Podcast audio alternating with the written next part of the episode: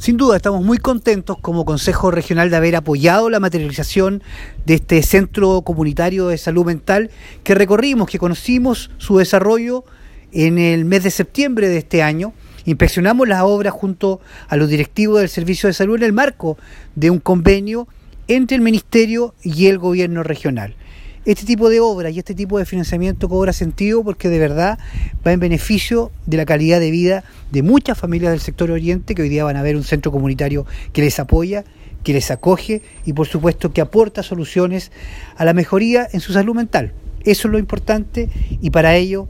obviamente el Consejo Regional siempre va a estar disponible.